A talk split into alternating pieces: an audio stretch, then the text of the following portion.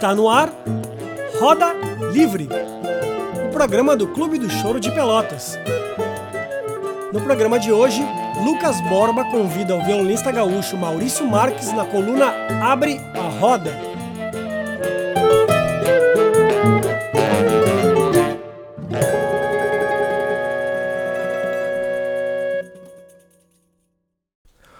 Olá, olá, caros e caras, amigos e amigas, ouvintes do Roda Livre. Hoje eu, Lucas, trago aqui para nós uma entrevista com Maurício Marques. Ele que é músico, violonista, compositor. Ele se formou pelo FIPEL e é mestre em composição musical pelo FURGS. Então, Maurício, muito obrigado por ter aceitado essa entrevista. Raul Dávila, que é professor aqui no FIPEL, flautista, nos colocou em contato agradecer a ele também. E eu queria então que tu nos contasse como começou a tua trajetória musical e como que o choro entrou na tua vida. A minha trajetória musical começou de maneira informal, né, numa família onde não tínhamos músicos nenhum, né? Eu sou o primeiro músico da família. Essa trajetória tem muito a ver com a música gaúcha, com CTGs, né? Porque eu morava do lado de um CTG, Centro de Tradições Gaúchas, né? na cidade de Rio Pardo, no Rio Grande do Sul. Nesse ambiente dos CTGs eu tive contatos mais é, significativos com a arte, né? Através dos grupos de dança, né? E da, dos bailes, né? Por volta aí dos meus 9, 10 anos eu já participava de alguma maneira de algumas outras relações que a música já apresentava, como alguns vizinhos que tinham é, conjuntos musicais e tal, que tocavam, né? O choro entrou, na verdade, nesse período, assim, mas através de discos, né? Onde eu, eu ouvia o Jacó do Bandolim, ouvia algumas coisas do Baden, né? Raramente ouvia de Armando Reis porque os discos eram raros também, né? Não, nem todo mundo tinha acesso a discos, então funcionava dessa maneira, né? Então, todo o material que a gente conseguia emprestar de algum vizinho, algum amigo que tinha esse material, a gente ia, ia ouvindo, né? Em alguns momentos, né, eu lembro que nos, nos primeiros anos que eu já tocava violão, ali por volta dos 12 anos, né, eu participava de, alguns, de algumas reuniões em casa de amigos onde é, alguns tocavam choro e tal. Mas era uma coisa bem incipiente, assim, o choro é, entrou bem mais tarde mesmo na, da maneira prática, né? Quando é, eu comecei a, a frequentar, é, eu acho que mais o conservatório de música em Pelotas, né? Quando eu fui para estudar música, né? Aí através de, de contatos com, com o Raul, né? O Raul Costa Dávila, e, e algumas incursões lá no, no, no, Liberdade, né? Bem, depois desse período aí eh, de Pelotas, né? É, aí eu comecei com a questão do Malgani, né? E aí se intensificou muito essa questão do choro. Uma coisa prática, né? De estar tá tocando lá no quarteto, de estar tá participando de roda de choro, de estar tá a questão toda com com o Maurício Carrilho, com a Luciana Rabelo, né? Escola Portátil, toda aquela turma lá isso aí acabou me incentivando muito também a, aprofundar a linguagem do choro, né? Maravilha. Maurício, e sobre a UFPEL, como foi a tua passagem, os professores, os chorões de Pelotas, o Bar da Liberdade, o que, que tu te recorda disso? Pelotas foi uma, uma casualidade, né, que eu fui convidado pelo Frutuoso Araújo, que era professor na veterinária, mas um exímio acordeonista, né? Nós conhecemos os festivais de música. E ele me convidou para morar em Pelotas para estudar música. Aí eu comecei a frequentar o conservatório de música nesse período, né? E então, a partir desse momento eu tive contato, né? Primeiro com o professor, eh, com o Raul, né, e com o professor José Homero. E e nesse, nesse período já participava de festivais de música, né? Tocava uh, em festivais, já acompanhava cantores e tal, já tinha essa coisa da música popular, né? Voltada ao nativismo e à música gaúcha e um pouco do choro também já estava presente de alguma maneira, né? Aí nesse período eu comecei a, a me interessar cada vez mais, né? Pelo, pela essa coisa de, de acompanhar, até o, as práticas de acompanhar o Raul na flauta foi muito importante já porque ele entrou como professor, né? E começamos a fazer algumas audições e tal, e, e eu participava dos, dos processos com o Raul, sempre incentivando muito nessa coisa, né? Sempre foi um cara de, de incentivo. E, e o Homero também, né? Um cara com, com o pé dentro da música erudita e a música popular, assim como o Raul. Depois veio o Ivanov, que entrou como professor também e, e me ajudou muito na questão também técnica e composicional, né? E isso eu acho que foi foi fundamental assim para desenvolver certas coisas, né? E durante esse, esse processo no UFPEL, né, havia muitos eventos onde tínhamos que tocar, né, como alunos, dos discentes, né? Aí eu dividia o palco também com, com o Gil, né, o Gil Soares, que é um flautista incrível aí, né? Tínhamos um duo aí, nós tocávamos choros também. E aí tirávamos coisas de ouvido, assim, né? Íamos fazendo os, os próprios arranjos, né? Então é, esse período do Ofpel tem muitas lembranças nesse sentido, assim. Aí nesses eventos que nós tocávamos, né, muitos é, realizados através do Raul, né, que era um, um cara que sempre é, desenvolveu esse tipo de evento, nós é, encontrávamos o pessoal, né, do que tocava no Bar Liberdade, né, aqueles músicos todos ali, né, o Avendano e tal. E e aí isso foi fundamental, assim, né? Também esse contato com eles para pegar mais gosto ainda por esse gênero tão importante, né? Aí o Bar Liberdade era o ponto de encontro, né? De sair para para conversar, para ouvir choro, né? E para tocar uma vez ou outra com eles também. E, enfim, poder sentir um pouco esse ambiente tão uh, singular que é o ambiente do, né, do, do, do, pé sujo, como a gente diz, né? O ambiente da música informal, assim, que é super importante, né? Enfim, né? Fundamental para para a existência do choro né, e da linguagem musical brasileira. Né?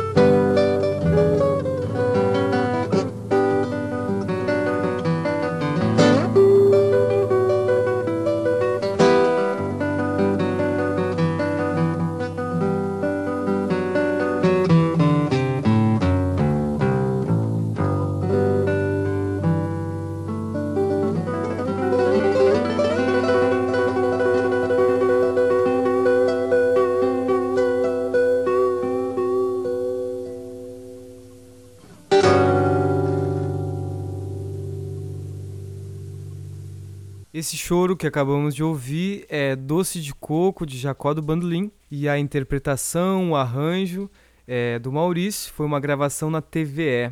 Maurício, como é que funciona o teu processo de arranjo para violão solo, de choros? O meu processo de arranjo, de choros, ele se, se dá muito primeiro pela audição. Eu gosto de ouvir, né? Primeira maneira, que eu gosto de ouvir outros tocando choro para ir desenvolvendo. Mas também eu gosto de de gravar, assim, né? tocar a partitura, gravar e ficar ouvindo. Né? Gosto de, de ficar experimentando a harmonia também do choro, tocando, né? Eu, tanto é que eu carrego um cavaquinho dentro do carro para poder treinar essas coisas, porque o violão não cabe, né? Então quando eu estou dirigindo, eu paro em algum lugar, assim, eu pego o cavaquinho e fico até lendo uma partitura, experimentando algumas coisas, os acordes e tal, para ver como é que como eles soam, né? Então, é, para mim, é, o arranjo ele se dá em todos os momentos, na verdade. Eu, tem dias que eu passo horas pensando numa música, assim, fica, ela fica martelando na minha cabeça, é, de, mesmo de maneira informal, assim. Eu não fico, raramente eu sento para fazer um arranjo, né? O arranjo vai acontecendo durante o dia, durante os dias, né? Às vezes durante os anos eu vou é, desperta a melodia ou, a, ou as ideias harmônicas em diversas situações, né? Então o meu processo ele é bem misto, assim, né? Eu, eu gosto de timbre, eu gosto de som, eu gosto de copiar, experimentar. Então tem várias maneiras né, de, de fazer arranjo. E o processo composicional, como é que ele se dá? O processo de composição é quase como um processo de arranjo, né? Ele se dá de uma maneira super empírica, né? E eu tenho que. Normalmente eu tenho que estar num, com vontade de compor aquilo. Às vezes eu pego uma ideia, uma célula pequena assim, começo a brincar com aquela, com aquela célula e vou desenvolvendo. Às vezes eu aplico alguns princípios de, de composição, né, como inversão do motivo, né, transposição, essas coisas todas, mas é tudo muito na hora, né? Eu pego o instrumento e vou experimentando o som. Não é um processo muito muito racional, né? E eu acho que eu tenho a impressão que quanto mais a gente estuda música e escuta música, mais introjetado ficam esses processos, né? Ficam mais naturais. Então, eu não componho de uma maneira muito matemática, assim, né? Eu, eu, eu saio fazendo e experimentando. Às vezes eu gravo no telefone as ideias e ouço de novo e vou refazendo. E aí quando a ideia está sólida, eu vou pro papel e escrevo, para não esquecer. É meio assim, né? E agora falando sobre o Quarteto Malgani, que é um quarteto de violões com uma grande trajetória, com grandes nomes, é, gostaria que tu contasse para nós é, como é que tu chegou até o grupo, como é que é essa experiência. Bem, eu toco no Quarteto Malgani desde 2005 e eu comecei a participar do quarteto uh, através de um, de um projeto chamado Velões do Brasil, que foi gravado pela produtora Miriam Taubkin, lá em São Paulo. Enfim, ela conheceu meu trabalho através do meu primeiro disco, Cordas ao Sul, eu gravei em Pelotas. E ela ouviu meu disco e me selecionou para o projeto. E aí o Malgani também estava no projeto. Aí, nessa ocasião, mais ou menos na época de lançamento do projeto, o Malgani estava precisando de um novo integrante, que o Marcos Tardelli estava saindo do grupo. Eles me viram tocar e aí o Maurício Carrilho, né, que era meu amigo também, me viu, me viu tocar no DVD, sugeriu que eles me contatassem. Então esse foi o, o a ponte, né? Eu comecei no Malgani assim, mas muito por afinidade de linguagens, né? Porque a minha maneira de tocar tem muito a ver com, com a maneira do Malgani também, né? Essa ligação com a música popular e tal, né? Então, uh, toda essa, essa função me levou até o, o quarteto, né? um trabalho que eu adoro fazer. Já estamos com sete discos gravados aí, né? Então, é uma carreira bem legal, né? Bom, falamos de composição, de arranjo, de quarteto. Então, vamos escutar uma música chamada Passatempo, que é uma música do Maurício com o Malgani, mas antes eu vou pedir que tu nos apresente ela. Que eu fiz eh, especialmente para o Malgani, né? Nós gravamos no nosso disco Impressão de Choro, que saiu em 2007, com lançamento independente e depois pela Biscoito Fino. E essa música foi composta no, no aeroporto é, de Congonhas, né, durante uma, o apagão aéreo. Nós estávamos voltando de uma viagem, que nós tínhamos gravado um disco nos Estados Unidos. E eu fiquei esperando o voo para Porto Alegre, fiquei quase a noite inteira esperando o voo. Numa, numa cafeteria, assim, né? Sentado com violão e com computador, escrevi é, duas músicas, na verdade, nessa noite. Né? escrevi é, O Passatempo e escrevi Milonga em, em Mi menor.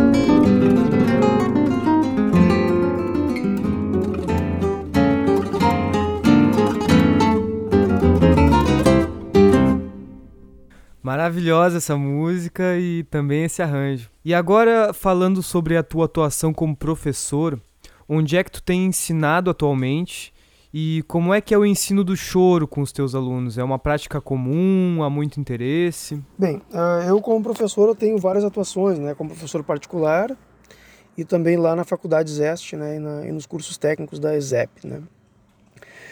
É, em São Leopoldo. E Bem, o choro, na verdade, é uma, é uma, uma, uma matéria, né? um, é um tema que está sempre presente nas minhas aulas, né? E é uma coisa que não é muito fácil, né? Porque não é uma música que esteja no, no cotidiano do, da sociedade, dos alunos, né?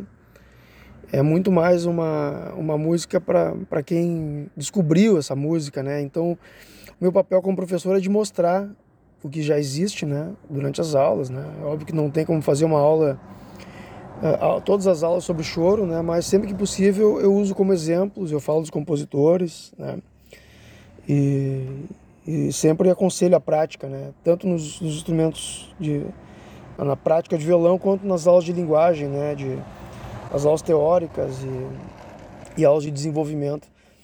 Então, o choro é uma é, uma, é um estilo de música que é, dá muito desenvolvimento, né? E propicia o desenvolvimento musical sobre vários aspectos, né?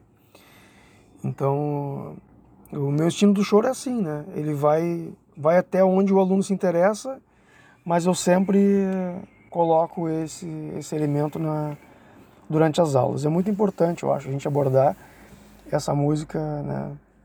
Que é a música mais, né, mais antiga do Brasil, né? E mais, para mim, é o elo que une o Brasil. Né? Maurício, de novo, muito obrigado por essa entrevista. E agora a gente vai se encaminhando para o final. Eu gostaria de te convidar para te fazer as tuas considerações finais e também deixar um tempo livre para te falar o que tiver à mente sobre o choro. Bem, o choro, para mim, é, é a grande linguagem da música brasileira, né? O, o, tesouro cultural da música mais importante que nós temos, né? Eu acho que o choro uh, fundou vários outros estilos de música, né? Por exemplo, se pensar em vaneirão no Rio Grande do Sul, não existe vaneirão sem pensar em machixe, né? Uma coisa levou a outra, na verdade, né? Eu acho que é o grande elo que une o Brasil é o choro, né? Todo lugar do Brasil que tu vai tem choro. E cada lugar tem um sotaque diferente, né? Assim como a língua falada, né? A língua tocada também tem essa, essa característica. Então, eu acho que o choro no Rio Grande do Sul tem uma maneira bem peculiar de ser tocado também. E penso que o movimento choro ainda é muito pequeno no Rio Grande do Sul pela importância desse gênero, né? E por ser por ser ter sido tratado nos outros anos como um produto uh, ou como uma música quase que é, segundo plano mesmo, né? Uma, não é como, como a mídia trata, né? Os, os, outros, outros gêneros, né? O choro acaba ficando em segundo plano, né? E eu acho que isso acabou enterrando essa música de certa maneira, né? Ficou em lugares específicos, né? Em guetos, né? Ou no Bar Liberdade, ou na casa de alguns e tal. Uh, em discos raros, né? E a partir da década de 90, eu acho que ele começou a renascer no país inteiro, assim, e, e a questão da, da criação de novas gravadoras específicas do choro, como a Cari Records, né? E o fato de, de que a tecnologia tem facilitado muito o acesso a partituras, a discos, né? E, a, e mesmo a produção de novos materiais, de novas partituras, novos discos, né? Eu acho que isso está fortalecendo o choro normalmente, no, novamente e parece que, que realmente é um novo momento. É, parece que no Rio Grande do Sul também é necessário que faça, a gente faça cada vez mais eventos, né, festivais, edição de partituras, né, palestras, né, mobilizando mesmo a juventude aí, a gurizada que está tocando, a tocar música brasileira, né, cada vez mais, né. Eu acho que, de uma maneira geral, a música europeia ainda é muito forte nos, nos cursos de música, né, apesar de eu, de eu reconhecer sempre né, que a música europeia é maravilhosa, né, é, eu acho que é uma, uma balança que não que não está igual, né? Eu acho que a nossa música tem um, uma qualidade muito grande, né, para estar tá guardada e então é uma questão muito de consciência também, né? O Rio Grande do Sul tem, acho que tem o mesmo problema que tem no resto do país nesse sentido, né? Mas enfim, estamos caminhando, né? Eu acho que a, a passos largos agora, mais do que nunca, eu acho em direção a a colocação do choro assim no, no cenário nova, nova, novamente, né? E um programa como esse, por exemplo, é uma grande coisa, né? O Roda Livre, né? É uma grande força que se dá ao choro, né? E a música brasileira em geral, né? Então, quero agradecer muito aí ao espaço de poder distribuir aí, né? E compartilhar com vocês um pouco dessas minhas memórias musicais aí que permeiam toda a minha, toda a minha vida aí, né? Tá bom? Muito obrigado. Fiquem bem. Bom, agora eu também me despeço de vocês, agradeço a audiência e para finalizar o programa eu deixo aqui uma música gravada pelo Maurício com o xará dele Maurício Carrilho, uma música do Otávio Dutra chamada Mágoas do Violão, que foi gravada no projeto Choro Carioca, música do Brasil Sul Rio 2 pelo selo da Cari Records, que pode ser conferido no Spotify. Um abraço e até logo. thank you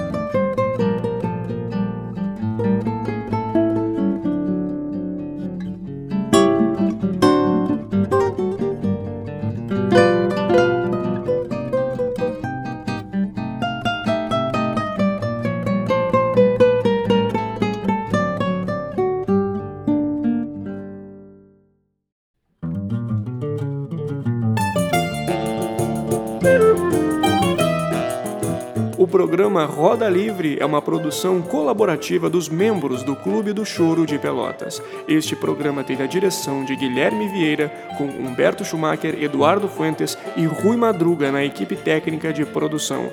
Até a próxima!